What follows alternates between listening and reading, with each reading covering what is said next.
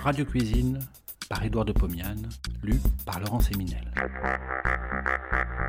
De 1923 à 1929, Édouard de Pomiane présente, tous les vendredis soirs sur Radio Paris, ce qui fut sans doute la première émission culinaire radiophonique. Cela s'appelait Radio Cuisine. Près d'un siècle plus tard, nous donnons à réentendre ces quelques 200 chroniques qui firent la joie des auditeurs de l'époque. Cette semaine, les grenouilles. L'année est en retard. Nous n'entendons pas encore le concert des grenouilles dans les campagnes.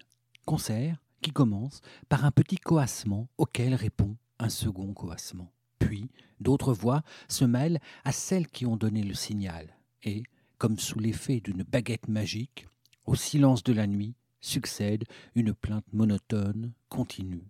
C'est le chant des grenouilles qui conversent. Pour le zoologiste, il existe dans nos pays deux espèces de grenouilles assez différentes. La grenouille marron, ou Rana temporaria, et la grenouille verdâtre, ou Rana esculenta. La première disparaît rapidement de nos mares. La seconde persiste encore. Toutes deux pondent des œufs agglutinés sur les tiges des herbes aquatiques. Toutes deux ont, comme descendance directe, des têtards nageurs.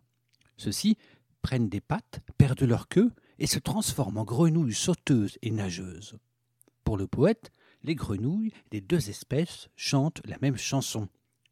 Quant au gastronome, il préfère la grenouille verdâtre, sans pour cela dédaigner la rana temporaria.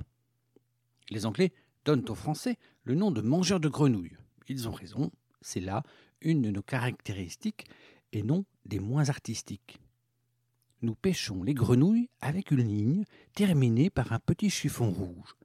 Nous achetons des grenouilles venant de Pologne, de Hongrie, de Tchécoslovaquie, et malgré cette profusion de provenance, la grenouille est un aliment assez coûteux, réputé pour sa chair délicate. Ne martyrisez pas les grenouilles. Si vous les pêchez vous-même, tuez-les avant de détacher les cuisses. Il suffit pour cela de les saisir par les pattes postérieures et de frapper violemment leur nuque sur la gaule de votre ligne. Alors, seulement, d'un coup de ciseau, détachez le train postérieur, enlevez la peau, croisez les pattes l'une sur l'autre et enfilez les cuisses sur une petite baguette de bois. Les grenouilles sont pareilles. Je vous souhaite bonne pêche. Les procédés de préparation des grenouilles sont assez nombreux, mais ne retenez que ceux qui respectent la saveur propre de la chair du batracien. Évitez les sauces compliquées. N'admettez comme condiment que quelques particules d'ail ou d'échalote. Soyez prodigue en beurre et en persil. Grenouilles sautées au beurre. C'est la façon la plus simple de les préparer. J'ai devant moi deux douzaines de grenouilles parées, comme je l'ai dit plus haut, c'est-à-dire deux douzaines de trains postérieurs dépouillés. Je pose une poêle sur le feu. J'y fais fondre 40 grammes de beurre. Il fume. Je pose les grenouilles dans la poêle. Je secoue la poêle pour empêcher le beurre de brûler. Les cuisses prennent couleur. Je les retourne. Elles se colorent sur l'autre face. Je baisse un peu le feu. Je laisse cuire en tout une dizaine de minutes. J'ajoute 40 grammes de beurre dans la poêle. Ils fond. Je sale. Je saupoudre d'une poussière de persil. J'asperge avec le jus d'un quart de citron. Je transvase dans un plat chaud et je sers immédiatement en versant dans les verres du chablis bien frais. Grenouille panée. Je trempe les cuisses de grenouille dans un œuf battu en omelette. Je les passe ensuite dans une assiette contenant du pain sec râpé. Cette chapelure est toute blanche. Je vous le fais remarquer. Au bout des doigts, je fais adhérer le pain sur la chair. Dans une poêle, je fais fumer 60 g de beurre. J'y pose les cuisses panées, J'attends cinq minutes, je les retourne dès qu'elles ont pris couleur. Cinq minutes de cuisson, je sale, je sers sur un plat chaud avec des rondelles de citron. Grenouilles au four. Deux douzaines de grenouilles parées. 125 g de mie de pain émietté, 100 g de beurre, quatre échalotes et un bouquet de persil.